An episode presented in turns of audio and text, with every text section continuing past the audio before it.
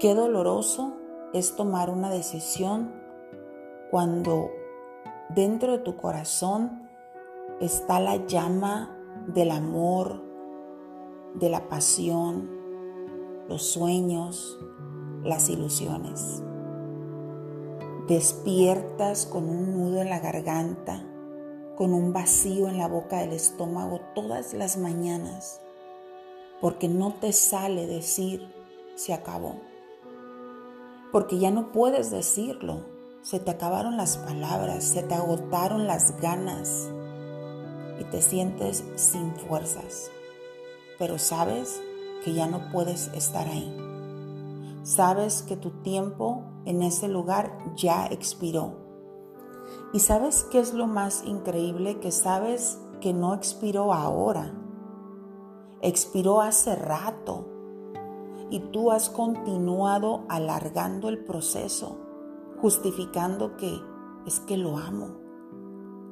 Pero no puedes estar amando a alguien que cuando le expones tus necesidades no te escucha no le importa. Esas palabras de ¿qué necesitas, mi amor? ¿Cómo te puedo ayudar? Recuerdo una vez que tomé un curso de terapia de parejas y la persona que nos entrenaba mencionó algo que se quedó muy grabado en mi corazón y decía, el verdadero amor es el que te dice todos los días, buenos días, ¿qué puedo hacer por ti hoy? Y las siguientes 24 horas para que estés feliz, para que estés plena, para que te sientas maravillosamente mujer. Porque a veces uno se siente un trapo viejo. Porque a veces uno se siente, discúlpame la expresión, pero estoy segura que la vas a entender perfecto te sientes una mierda. A pesar de que sabes lo que vales, pero la persona que tú amas, aunque diga que sabe lo que vales, con sus acciones te está demostrando lo contrario. No existe esos buenos días. ¿Qué puedo hacer por ti hoy? Es más, puedes expresarlo y no le importa. Puede decirte incluso sí, pero no lo hace. No cumple ni a su palabra ni a sus promesas. Las olvida cuando vuelve a salir el sol.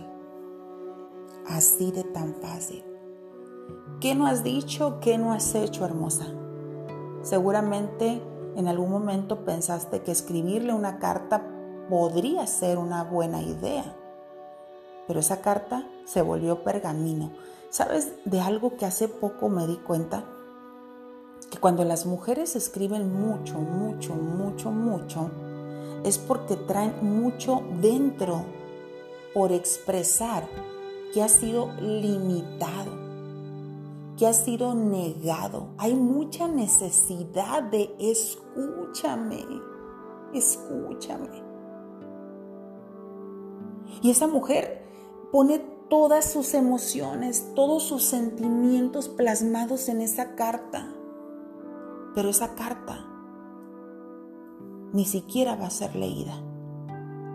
O posiblemente van a omitir renglones y palabras. Si la mandas por WhatsApp, van a brincarse. Si la mandas por audio, van a ignorarlo tal vez. O tal vez la carta le parezca tan larga que le dé flojera y lea el comienzo y tal vez el final y ya de ahí va a sacar un juicio. No le importa. No le importa. Y qué difícil es decir se acabó, porque dentro de ti está la esperanza de que pase un milagro, pero ya no sigas esperando. Porque sabes algo, en la espera que te ha causado tanta desesperación, angustia, tristeza, ansiedad, depresión, miedo, baja autoestima, inseguridad. Todo esto te está destruyendo. Y te estás dando cuenta, como comento en algunos de mis audios, que no te quieres. ¿En qué momento dejaste de amarte? ¿En qué momento la otra persona se convirtió en el ser más importante? A veces convertimos a nuestra pareja como nuestro Dios y casi les hacemos un altar. Está comprobado que la mujer cuando guarda silencio es porque ya se cansó. Ya no sabe ni qué decirte, ni qué decirle.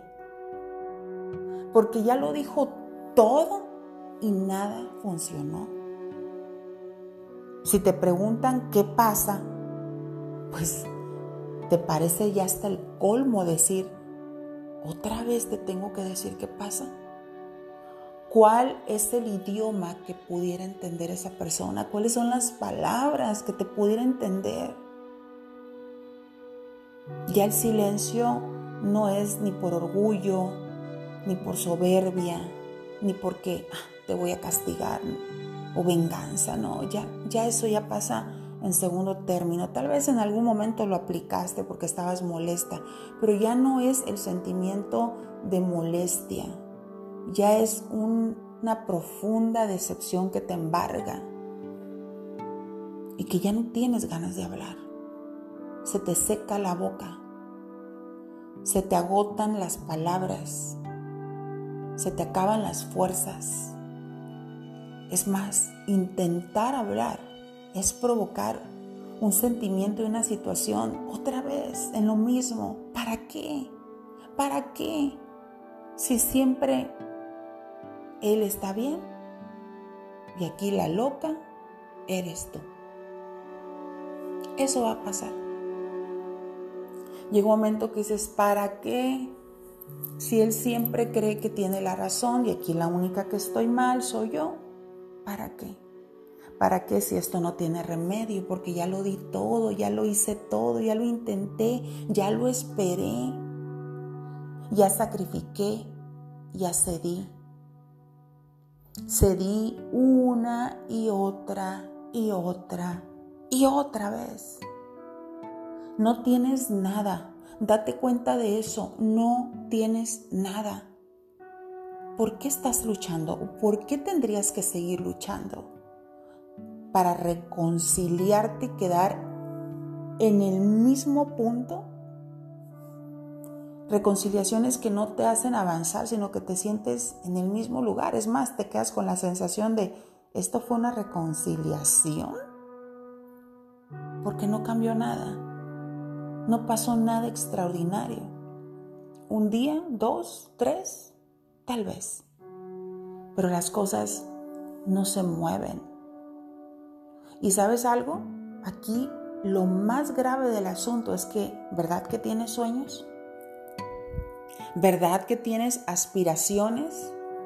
¿Verdad que quieres lograr metas, objetivos? ¿Qué tal perder peso? ¿Qué tal tener una mejor condición física?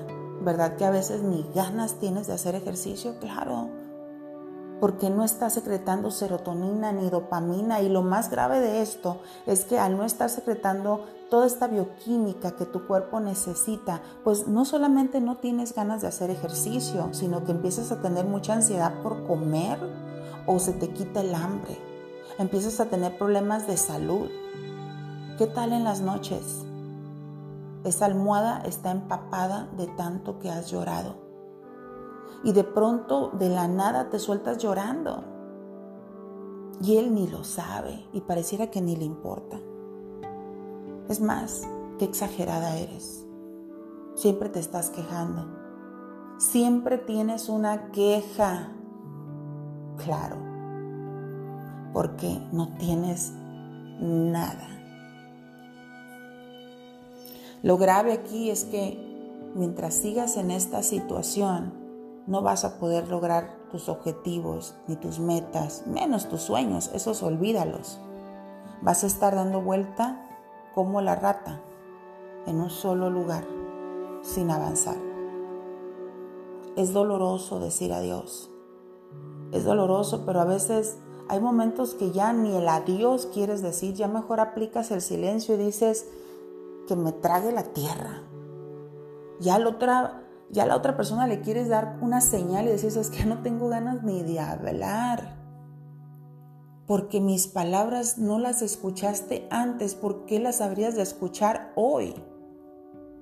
Tantas oportunidades tantos intentos, tantas veces que dijiste una vez más.